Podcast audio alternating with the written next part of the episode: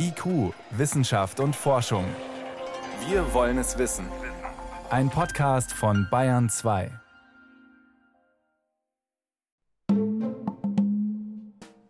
Also diese Steinkohlewälder waren eine ganz fremde Welt.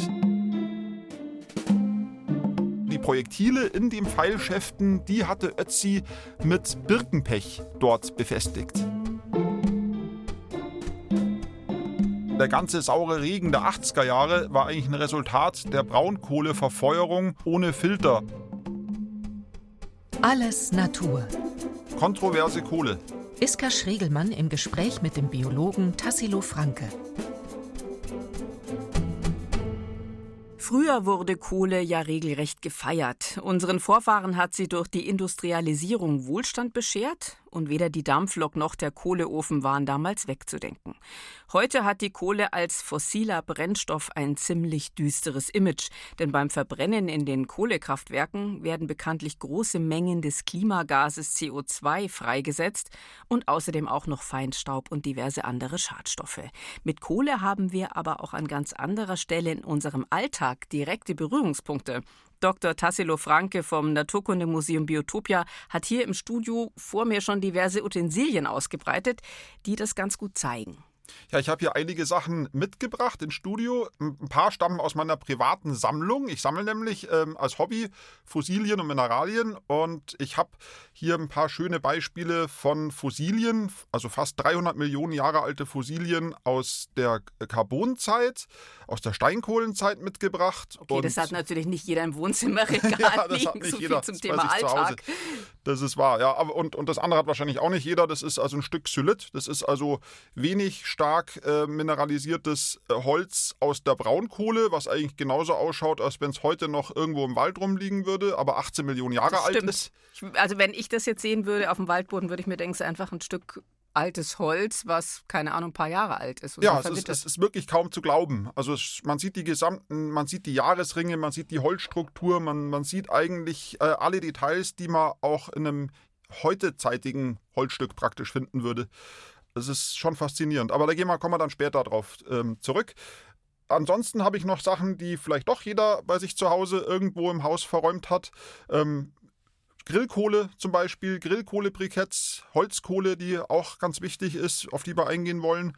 Und Kohlekompretten, Aktivkohle, die auch eine ganz wichtige Rolle spielt.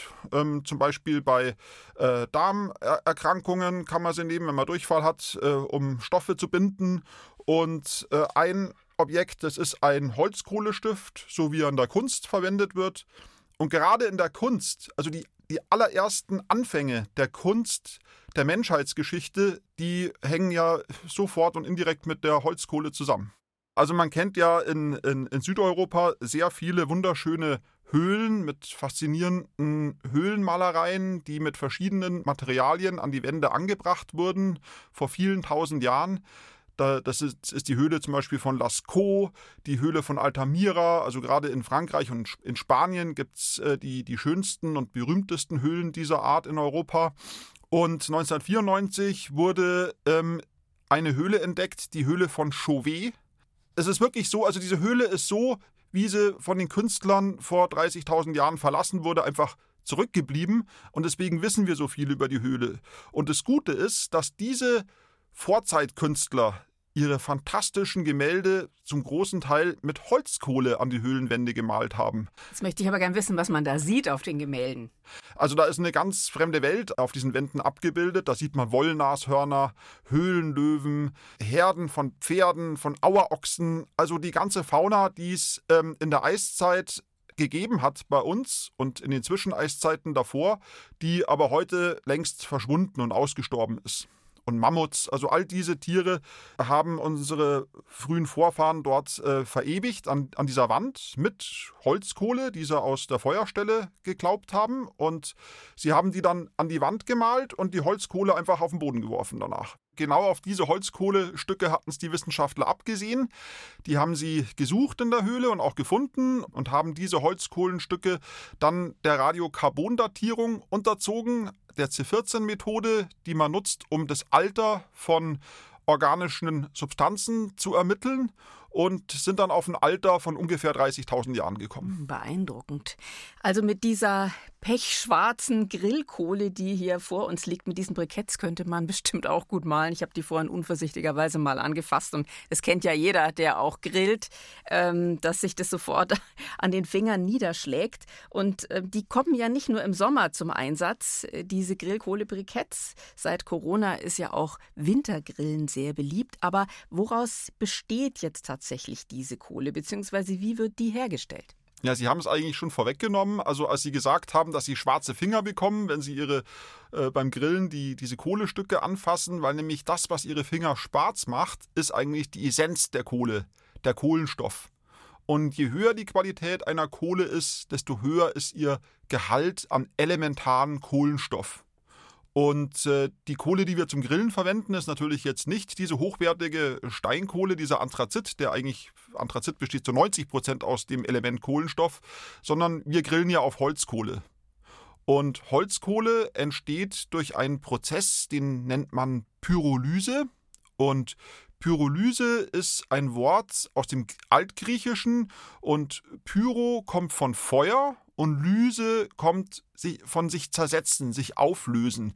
Und damit beschreibt eigentlich dieses Wort perfekt, was bei der Kohleentstehung genau geschieht, weil Kohle entsteht eigentlich nicht durch Verbrennung. Häufig denkt man ja, gut, ich meine, wenn ich jetzt ein Holzfeuer mache, dann bleibt ja auch Kohle zurück. Ähm, das ist einfach der Rückstand, der Verbrennungsrückstand. Nein, äh, es ist ganz anders. Also Holzkohle entsteht, wenn ich Holz unter Sauerstoffabschluss und sehr hohen Temperaturen behandle und auf die Art und Weise verändern sich dann die Moleküle im Holz. Das heißt, die großen Moleküle, Pyrolyse, die werden zerlegt in kleinere Moleküle, ähm, Wasser entweicht, Kohlendioxid entweicht aus der Kohle und schleppt mit jedem Kohlenstoffatom im Kohlendioxid, schleppt es ja zwei Sauerstoffatome aus der Kohle raus und äh, flüchtige Substanzen verlassen dann auch das Holz und die werden übrigens auch genutzt und wurden auch schon, schon seit Jahrtausenden genutzt. Also einer, eine dieser flüchtigen Substanzen oder genau genommen eigentlich ein ganzes Substanzgemisch ist das Kohlepech. Kohlepech äh, kondensiert dann zum Beispiel äh, an, an kühleren Oberflächen und kann dann von dort eben abgesammelt werden und das haben schon die Menschen in der Steinzeit gemacht und auch in der Kupferzeit. Sie, Sie kennen natürlich Ötzi, diese berühmte, diese ja, berühmte Gletschermumie, die kennt ja jeder. Ja. Und der hatte ja auch seine ganzen Alltagsutensilien mit dabei gehabt und dazu gehörte auch ein Köcher mit Pfeilen. Und äh, die Feuersteinspitzen, also die Projektile in den Pfeilschäften, die hatte Ötzi mit Birkenpech dort befestigt. Warum? weil Birkenpech einfach der Allround-Klebstoff der Steinzeit war. Also alles, überall, wo man kleben musste, äh, hat man sich dann dieses pappigen, klebrigen Birkenpechs bedient, was dann auch aushärtet und dann äh, die Pfeilspitze eben dann auch sehr solide in diesem Schaft dann verankert. Also Klebstoffe haben wir natürlich zum Glück, sage ich mal, heutzutage andere, aber wir greifen trotzdem auf das Prinzip der Kohle, der Grillkohle zurück, die aus welchen Hölzern jetzt eigentlich besteht bei uns? Also die beste Grillkohle, die besteht aus Hartholz. Einfach weil das Hartholz sehr dicht ist. Und ähm, es ist ja so, wenn, wenn Holz verkohlt oder inkohlt, dann ähm, bleibt ja im Idealfall in erster Linie der Kohlenstoff zurück. Und das heißt natürlich auch, dass, die, dass das Holz dann massiv an Gewicht verliert und auch an Volumen. Also es schrumpelt und schrumpft auch zusammen. Aber jeder, der schon mal Holzkohle genauer angeschaut hat, ich meine jetzt nicht diese Brikettholzkohle, sondern also normale Holzkohle, äh, dem ist bestimmt aufgefallen, dass man wunderbar die Struktur des Holzes noch erkennt. Man erkennt zum Teil noch die Jahresringe und wenn man das Ganze dann eben ähm, einen Dünnschliff davon macht und unter Mikroskop anschaut, dann kann man sogar noch die Art der Bäume nachweisen. Das heißt, wenn einer zum Beispiel ein Hersteller Buchenholzkohle verkauft und sagt, da ist jetzt zum Beispiel kein Tropenholz drin, dann kann man das immer noch nachweisen, einfach indem man eben so einen, so einen Anschliff anschaut und dann eben anhand der noch perfekt erhaltenen Gewebestruktur in der Holzkohle nachweisen kann, mit was für einer Baumart man es da zu tun hat. Ah, den Wissenschaftlern bleibt nichts verborgen. Und genau das haben Forscher und Forscherinnen des WWF Deutschland gemacht. Die haben eine EU-Marktanalyse getätigt 2020 und haben festgestellt dabei, dass in sechs von 23 untersuchten Holzkohleprodukten Tropenhölzer waren. Holzkohleprodukte, muss man dazu sagen, die hier in Deutschland verkauft wurden. Und das, obwohl das nur in einem einzigen Fall auf der Packung richtig angegeben war. Deutschland hat ja da einen ganz großen Marktanteil, wenn es ums Grillen geht. Ich habe gelesen, vielleicht noch kurz diese Zahl, ich finde das unfassbar. Jedes Jahr verglühen hierzulande 200.000 Tonnen Grillkohle und Briketts. 200.000 Tonnen. Gut, ich meine, Jetzt muss man sich mal vorstellen, was eigentlich bei dem Prozess Verglühen passiert. Das heißt, hier ist wirklich, da haben wir es ja dann mit einem Verbrennungsprozess zu, zu tun. Und ähm, der Kohlenstoff in der Holzkohle, der verbindet sich dann eben mit Sauerstoff und geht als Kohlendioxid, als Treibhausgas in die Atmosphäre. Und genau da, wo es dann als Kohlendioxid hingeht, wo wir es nicht haben wollen, da kommt es ja ursprünglich auch her. Und deswegen gibt es auch nachhaltige Kohle nämlich Kohle aus nachwachsenden Rohstoffen. Zum Beispiel gibt es mittlerweile schon relativ viele Holzkohleprodukte, die auch zertifiziert sind, die aus Buchenholz stammen, aus forstwirtschaftlichen, hiesigen, regionalen Betrieben. Und für jede Buche, die wir praktisch in unserem Grill verfeuern, wird eine neue Buche gesetzt und diese Buche wächst natürlich und wird größer und größer und die ganze Biomasse, die sie aufbaut, die fischt sie sich natürlich in Form von CO2 wieder aus der Atmosphäre raus.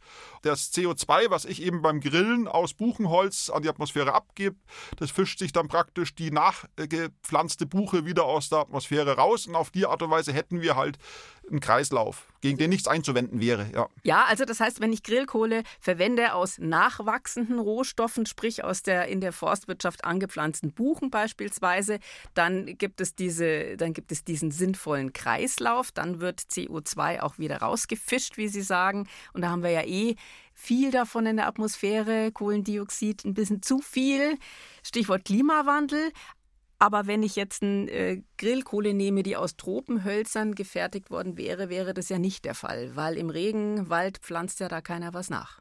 Ja, genau so ist es. Ist Im Endeffekt, also diese Tropenhölzer, die ich äh, in meinem Grill verheize, die verwandle ich in Kohlendioxid, was dann eben nicht von nachwachsenden Tropengehölzen wieder aufgenommen werden kann, weil ja keine Tropengehölze nachgeforstet werden sondern ich verbrannte Erde praktisch in den meisten dieser Gebiete zurücklasse. Oder, oder Sojapflanzungen. Aber natürlich kompensiert so ein Sojafeld nicht ähm, die Biomasse, die ein, ein artenreicher, hochstämmiger Primärwald dort repräsentiert. Und verrückterweise kann es jetzt aber nur in ganz speziellen Fällen trotzdem sinnvoll sein, Tropenholz zum Grillen zu nutzen.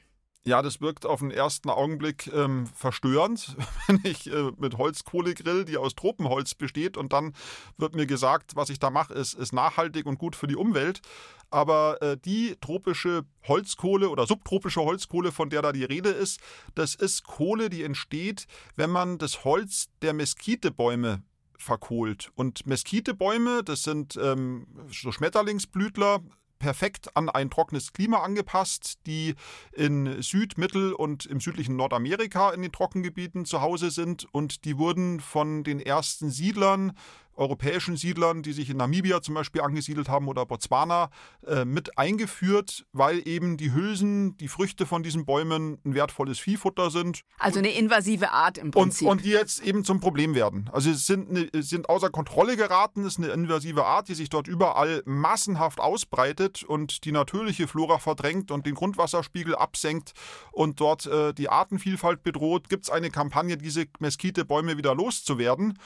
Und eine dieser Strategien besteht darin, sie einfach in Holzkohle zu verwandeln und alle Welt zu exportieren. Okay, aber das ist ein wirklicher Ausnahmefall. Also man muss dann schon ganz genau quasi das Kleingedruckte auf den Brikettverpackungen lesen. Aber ich finde es eine super Idee.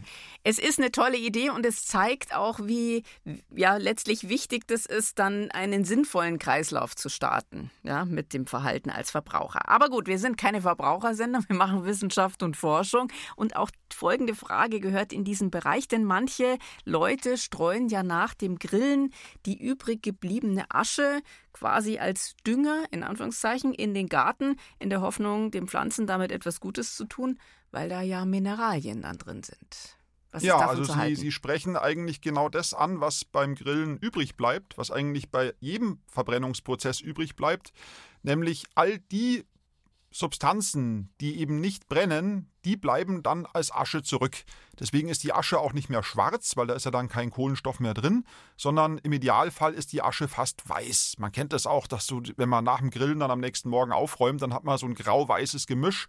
Und das ist, wie Sie selber schon sagen, das sind in erster Linie die Mineralstoffe, die eben in dem Holz gespeichert waren. Das ist Kalium, das ist Phosphor, äh, das ist, sind alle möglichen Substanzen, die auch wertvolle Düngeeigenschaften haben, aber es sind natürlich auch ganz andere Substanzen drin. Es könnten Schwermetalle drin sein, es, ähm, es könnten oder sind mit Sicherheit auch diese polyzyklischen aromatischen Kohlenstoffverbindungen drin, die auch sehr schädlich fürs, fürs Grundwasser sind. Und ähm, last but not least ist diese Kohle sehr alkalisch. Das heißt, sie ist sehr schädlich für alle Pflanzen, die ein saures Milieu schätzen, wie zum Beispiel Rhododendron und auf den meisten Böden in Bayern, die ja sowieso sehr kalkhaltig sind, also vor allem in, in Südbayern am, am, Alpenrand oder auch in den Juragebieten, äh, da ist diese Kohle das reinste Gift, weil unsere Böden ja sowieso schon sehr alkalisch sind und wir machen sie noch alkalischer, wenn man natürlich dann da diese Holzkohle hinschütten, geschweige denn die ganzen anderen Substanzen, die in der Asche enthalten sind. Also das Beste ist wirklich, man kippt sie in den Restmüll. Aber es gibt ja durchaus Kohle, der düngende Eigenschaften zugesprochen werden. Und es gibt ja auch spezielle Formen äh, von guter Erde, Gartenerde, die genau damit arbeitet. Stichwort Terra Preta zum Beispiel. Ja, ich weiß genau, worauf Sie hinaus wollen. Aber hier geht es nicht um die Asche, die übrig bleibt, wenn ich Holzkohle verbrenne, sondern da geht es um die Kohle selbst. Und äh, Kohle ist ja ein ganz äh, fantastisches Material. Das kennt jeder, auch diese Kohlekompretten, die man zum Beispiel nutzt, wenn man äh, sich einen Magen verdorben hat. Oder auch die Aktivkohle in Filteranlagen. Äh, Kohle hat eine riesige innere Oberfläche. Und man kann diese innere Oberfläche bei Aktivkohle auch noch immer weiter vergrößern. Das heißt, man muss sich vorstellen, also ein, ein Stück Aktivkohle vom Gewicht einer 1-Cent-Münze hat ungefähr die Oberfläche, die innere Oberfläche von einem Fußballfeld. Ja, Wahnsinn. Also es ist, ist riesengroß und es kommt, man kann es vielleicht nur ganz kurz sagen, es kommt einfach dadurch zustande, dass diese Kohle praktisch wie ein Schwamm ist. Weil die ganzen ähm, Substanzen, die aus der Kohle ausgetrieben wurden, mit an Kohlenstoffatome gebunden, die hinterlassen natürlich in der Kohle Lücken und Löcher und dadurch entsteht eben so ein schwammartiges Gerüst und deswegen ist diese Aktivkohle so unglaublich porös und kann durch diese große Oberfläche eben Substanzen binden. Also Schadstoffe aufnehmen zum Beispiel. Ich würde eher sagen, ja, genau, Schadstoffe aufnehmen, aber auch, auch wertvolle Substanzen binden. Und genau beim Binden wertvoller Substanzen, da sind wir bei der Terra Preta-Erde angekommen. Terra Preta ist ein portugiesischer Begriff, das heißt Terra Preta do Indio. Das heißt eigentlich nichts anderes als die schwarze Erde der Indios. Und man hat die im Anfang des 20. Jahrhunderts ist es äh, wiederholt aufgefallen, dass in manchen Gebieten Amazoniens, wo ja normalerweise diese feralitischen Roterden vorherrschen, dass man dort schwarze Erde angetroffen hat.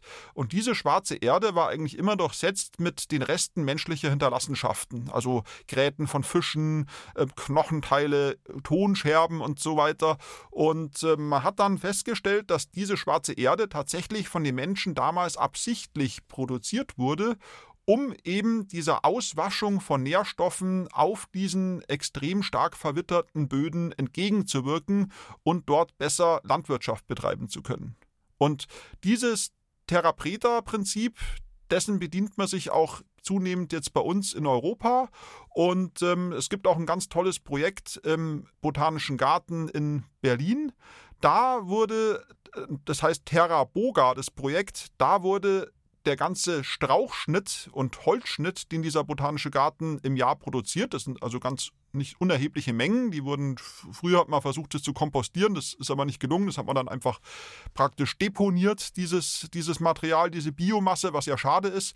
Und äh, im Rahmen dieses Projekts hat man das, hat man, die haben extra einen, einen Kohleofen, also einen Verkohlungsofen sich zugelegt, haben dann diesen Holzschnitt dann ähm, zu Holzkohle verarbeitet und haben diese fein zermahlene Holzkohle, dann mit verschiedenen Substanzen, also Urin und Fäkalien aus den Toiletten zum Beispiel, die wurden natürlich äh, aufbearbeitet, wurde das Ganze dann gemischt und mit, der, mit Erde vermischt und auf die Art und Weise haben sie eine richtig tolle Kreislaufwirtschaft in ihrem botanischen Garten geschaffen und müssen praktisch kein Dünger und kein Substrat von außen zukaufen. Weil eben Stoffe wiederverwendet werden, inklusive der Fäkalien, die sowieso anfallen. Jetzt bloß noch mal zum Verständnis, die Kohle hat jetzt da welche Rolle gespielt?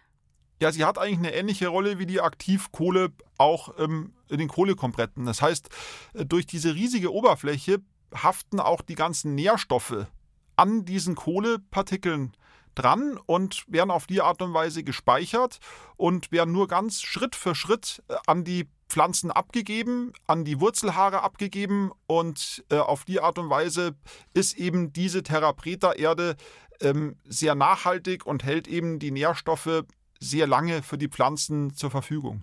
Bis jetzt haben wir ja über Kohle gesprochen, die unmittelbar aus Holz hergestellt werden kann. Die Braunkohle oder auch die Steinkohle, die in den Kraftwerken zur Stromerzeugung verbrannt wird und mit der im Moment ja immer noch rund 40 Prozent des weltweiten Energiebedarfs gedeckt wird, die stammt ja aber aus ganz anderen, nämlich fossilen Quellen. Diese Kohle kommt ja tief aus dem Erdboden. Ja, also in gewisser Weise sind eigentlich alle fossilen Rohstoffe auch Naturprodukte. Und die Energie, die wir nutzen, ist nichts anderes als gespeicherte Sonnenenergie. Sonnenenergie, die vor Jahrmillionen genutzt wurde, um aus Kohlendioxid und Wasser Biomasse zu, zu produzieren, nämlich Kohlenhydrate. Und genau diese Biomasse, diese fossile Biomasse, die wird wieder zurückgeführt in die Atmosphäre, wo sie ursprünglich herkam, als CO2 und die dabei frei werdende gespeicherte Sonnenenergie, die nutzen wir eben für alle möglichen Prozesse. Also das Verbrennen der Kohle führt quasi einen Vorgang wieder zurück, der vor Jahrmillionen begonnen hat. Genau, jeder Verbrennungsprozess bei uns, wo Biomasse verbrannt wird, egal ob rezent oder fossil, ist Photosynthese rückwärts. So, Sie haben jetzt die biochemischen Prozesse beschrieben, aber wenn wir uns jetzt geistig zurückbeamen in die Anfänge unseres Planeten, wie ist es denn dann dazu gekommen, durch welche Pflanzen entstand diese Biomasse, die sich dann tief im Boden abgelagert hat? Ja, also diese Biomasse, die ja durch Photosynthese entstand, die ist normalerweise in einem kurzgeschlossenen Kreislauf. Das heißt, diese Biomasse wird normalerweise von pflanzenfressenden Tieren gefressen und äh, dann in deren Biomasse umgewandelt und teilweise für deren Lebensprozesse veratmet. Das heißt, wenn wir atmen, atmen wir auch ständig Kohlendioxid aus und wenn wir irgendwann mal sterben, dann werden eben die kohlenstoffhaltigen Substanzen unserer eigenen Biomasse auch wieder in Kohlendioxid zurückgeführt. Weil wir auch aus Biomasse bestehen. Weil wir auch aus Biomasse bestehen. Aber es ist so, dass immer ein Teil der globalen Biomasse eben nicht in diesen kurzgeschlossenen Kreislauf zurückfließt, sondern sich diesem Kreislauf entzieht, nämlich durch Fossilisation. Und diese Biomasse, diese fossile Biomasse ist eigentlich der Ursprung der Kohle. Und äh, man muss sich das so vorstellen, man, Kohle entsteht in, in, Sumpfwäldern normalerweise und diese Sumpfwälder, wenn dort ein Baum zusammenbricht, dann stürzt der dort ins Wasser und, äh, oder auf diesen feuchten Boden. Da sind dann auch sehr schnell sauerstofffreie Bedingungen, die dann eben einen Abbau durch Mikroorganismen verhindern und äh, dieser Torf, der dabei entsteht, der verwandelt sich dann unter Sauerstoffabschluss und hohen Drücken und hohen Temperaturen allmählich in Braunkohle um. Und die Braunkohle ihrerseits nach Jahrmillionen und noch höheren Drücken zum Teil ist es so, dass ja dann die, diese kohleführenden Schichten dann kilometerweit in den Erdmantel hineingeschoben und gedrückt werden. Man nennt diese Prozesse Diagenese und dann greifen geochemische Prozesse und dann äh, wird das Ganze letztendlich am Schluss zu Steinkohle. Die hochwertigste Steinkohle ist Anthrazit und äh, Anthrazit kann unter extrem hohen Temperaturen und Drücken dann sogar äh, zu Graphit werden und die, die Form von Kohlenstoff, die bei allerhöchsten Drücken entsteht, die kennt auch jeder, das ist dann der Diamant. Also Diamant ist eigentlich die reinste, kristallinste Form äh, des Kohlenstoffs. Das wäre eigentlich dann äh, am Ende der Kette. Ja, und das Wertvollste. Jetzt möchte ich aber auf die die Steinkohle zu sprechen kommen. Die erdgeschichtlich ältere Kohleform verglichen mit der Braunkohle. Und die Steinkohle, die wird ja gefördert und zur Stromerzeugung in Kraftwerken verbrannt oder weiterverarbeitet, zum Beispiel für die Eisenherstellung. Und die meisten Steinkohlekraftwerke stehen ja in Deutschland im Ruhrgebiet. Es gibt aber auch zum Beispiel ein Kraftwerk im Norden von München. Wann ist denn die deutsche Steinkohle, deutsch in Anführungszeichen, also auf unserem Gebiet, erdgeschichtlich entstanden? Und wie hoch kann so ein Flöz, also so eine Schicht überhaupt werden? Also die deutsche Steinkohle, wie eigentlich der größte Teil auch der globalen Steinkohle, ist im Carbonzeitalter entstanden. Und zwar genau genommen im Obercarbon. Und Carbon heißt ja auch Kohle. Also im Endeffekt ist das Kohlezeitalter, trägt das Ganze schon im Namen. Und im Obercarbon haben sich große, ausgedehnte Sumpfwälder gebildet. Wann da war das so circa? So vor ungefähr 300 Millionen Jahren bisschen davor, bisschen danach. Äh, das ist so die Zeit, in der die Steinkohlewälder entstanden sind. Und ich habe auch ein paar Beispiele mitgebracht aus meiner Privatsammlung. Die habe ich vor vielen Jahren mal in einem Kohlegebiet in Südfrankreich gesammelt, auf der Abraumhalde. Und man sieht hier zum Beispiel ein, ein, eine Platte, wo wunderschöne Farnblätter drauf abgebildet sind. Mhm, also eine ja, schwarz kann man nicht sagen, dunkelgrau und sehr, sehr schwer. Man merkt, da ist viel zusammengepresst worden. Platte mit wunderschön, ja, sieht eigentlich aus wie drauf gehämmert, ist es aber natürlich nicht. Es sind ja fossile Abdrücke von Farnen. Wunderhübsch. Ja, man kann kaum glauben, dass die 300 Millionen Jahre alt sind. Ja. Schauen aus, also wie, als wären sie gestern noch grün gewesen und hätten Photosynthese gemacht. Und aus diesen fossilen Abdrücken heraus weiß man natürlich auch, welche Pflanzen damals überhaupt gewachsen sind. Ja, also ich habe auch noch andere Beispiele dabei. Also Baumfahne, das ist ein Bestandteil der damaligen Flora. Und ähm, ein Stück habe ich hier mitgebracht. Das ist ein, ein Mark, also das fossile Mark aus dem Stängel eines Riesenschachtelhalms, eines Kalamitten, die also gerade auch im, im Ende dieser, dieser Phase dort sehr dominant waren. Und ein anderes Stück, das ist der Siegelbaum, der mit den heutigen Bärlappen verwandt ist und ähm, der diese schöne, diese schöne Rindenstruktur hat. Und das ist auch ein ganz wichtiger Bestandteil dieser, dieser Kohleflora, die damals dort eben in Europa gewachsen ist. Mhm, also da das müssen riesige Wälder gewesen sein an diesen Pflanzen. Ja, da ist ein großes Gebirge entstanden durch tektonische Prozesse, das varistische Gebirge. Und äh, immer wenn Gebirge entstehen, dann äh, bilden sich auch Senken. Da senken sich Teile der, der Platten ab. Und in diesen Senken, da haben sich dann ausgedehnte äh, Sumpfwälder gebildet, die auch immer wieder vom Meeresvorstößen überflutet wurden. Es gab zu der Zeit auch immer wieder Eiszeiten. Das heißt, man hat dann immer einen schwankenden Meeresspiegel gehabt. Und deswegen hat man eben immer diese, diese Kohleschichten, diese Flöze und dann wurden die wieder zugeschüttet mit Meeressedimenten oder auch mit Flusssedimenten und äh, auf die Art und die von den, aus, aus dem Gebirge kamen und auf die Art und Weise haben sich dann eben diese, diese Kohleschichten, diese Kohleflöze gebildet. Und welche Tiere lebten dort? Also von den Pflanzen haben wir jetzt ein bisschen einen Eindruck bekommen. Also diese Steinkohlewälder waren eine ganz fremde Welt. Also Vögel zum Beispiel gab es noch nicht. Also allein die, die Geräuschkulisse, da darf man sich jetzt kein Vogelkonzert vorstellen in diesen Wäldern, weil die waren noch gar nicht entstanden. Die hat die Evolution noch gar nicht hervorgebracht. Aber es flogen vogelgroße Tiere durch die Lüfte in Gestalt von Libellen. Meganeura war so eine Libellenart, die also eine Flügelspannweite von 75 Zentimetern hatte. Also wie die Flügelspannweite von einem Falken. Über die Farben kann man ja wahrscheinlich nichts sagen. Ja, man stellt sie sich bunt vor. Aus der Carbonzeit ist da leider meines Wissens nichts überliefert äh, wie, wie die genau aussahen, aber es ist schon, schon beachtlich. Und auf dem Waldboden liefen dann Tausendfüßler rum, ähm, die bis zu 2,7 Meter lang waren. Und äh, was man von denen gefunden hat, das waren die Häutungsreste. Die müssen sich ja wie alle ähm, Gliederfüßer regelmäßig häuten. Das Exoskelett, was nicht mitwächst. Und äh, äh, was die für eine Rolle gespielt haben, ist auch noch nicht ganz klar, weil man eben immer nur die Häute hat, weiß man nicht, was sie im Magen hatten. Also es war eine sehr, sehr fremde Welt. Und, und was Wirbeltiere betrifft, es gab ja noch keine Säugetiere, es gab ähm, die allerersten Reptilien sind aufgetaucht in dieser Zeit, also Echsen, die dort wahrscheinlich an den Stämmen der Bäume herumkletterten. Und ähm, die bedeutendste Wirbeltiergruppe waren eigentlich die Amphibien, die Lurche. Also es gab ganz viele verschiedene, zum Teil sehr, sehr große Lurche, die alle möglichen ökologischen Nischen besetzt haben, die heute von anderen Tiergruppen eingenommen werden.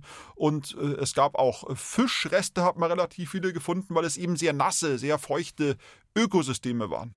Also wesentlich jünger als die Steinkohle, über die wir gerade gesprochen haben, ist ja die Braunkohle, die bei der Verbrennung auch wesentlich weniger Energie liefert als diese dichtere Steinkohle.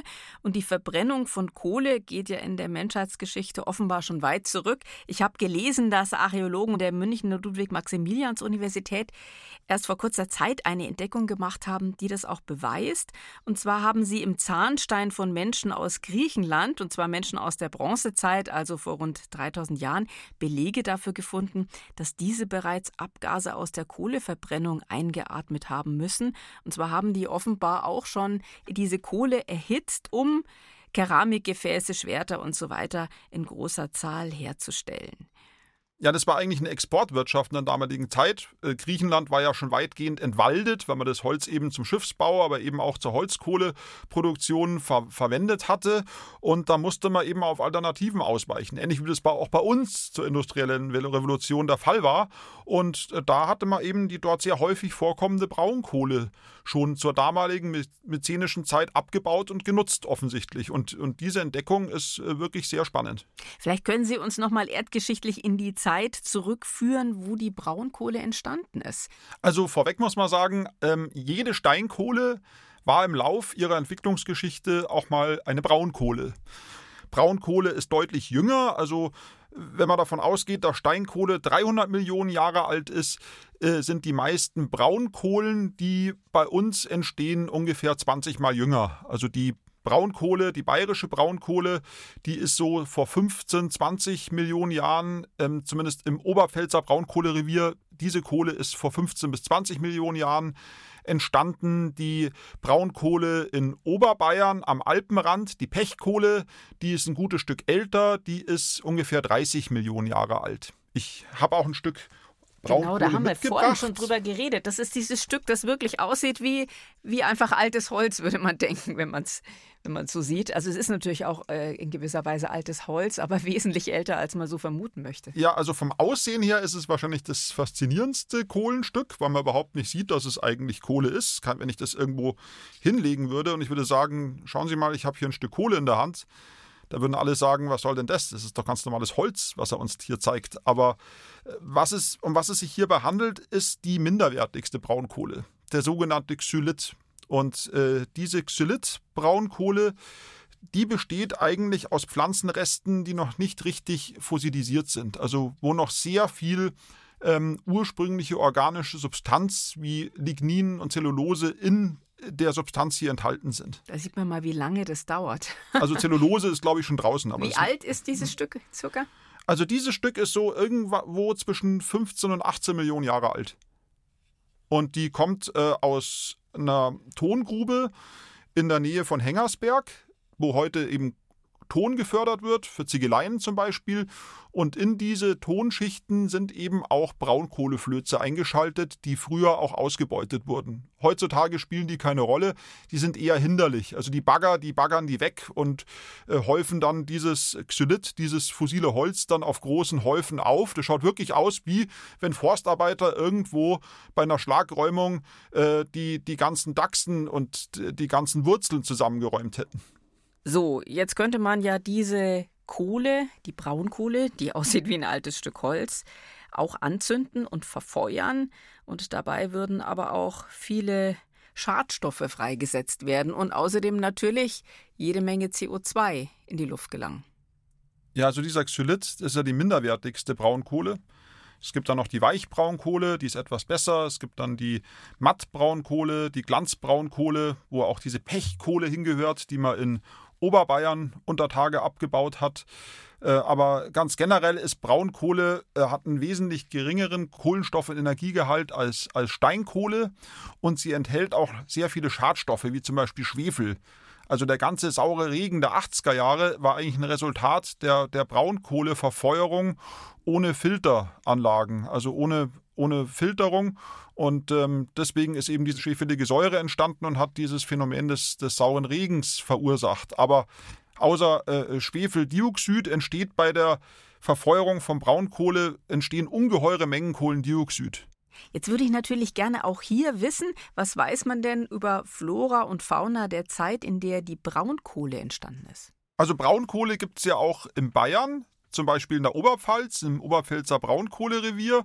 Und das muss man sich so vorstellen, da waren vor ungefähr 15 Millionen Jahren äh, träge dahinfließende Flüsse, die viele Altwasserarme hatten und, und Seen, die sich abgeschnürt haben. Und da wuchsen ausgedehnte Sumpfwälder, dominiert von Bäumen wie zum Beispiel der europäischen Wasserfichte, deren Vorfahren heute noch in Laos und Vietnam äh, als Relikte praktisch vorkommen, aber ausgesprochen selten und bedroht sind.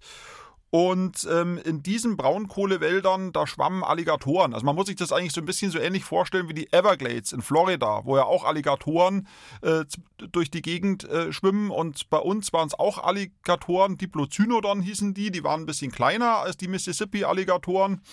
Ähm, und äh, da, da lebten Reiher, da lebten Schnappschildkröten. Das war halt so ein richtiges Sumpfwaldgebiet.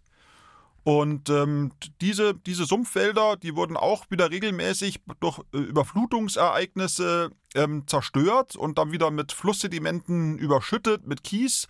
Und auf die Art und Weise wurde der Sauerstoff wieder abgezogen.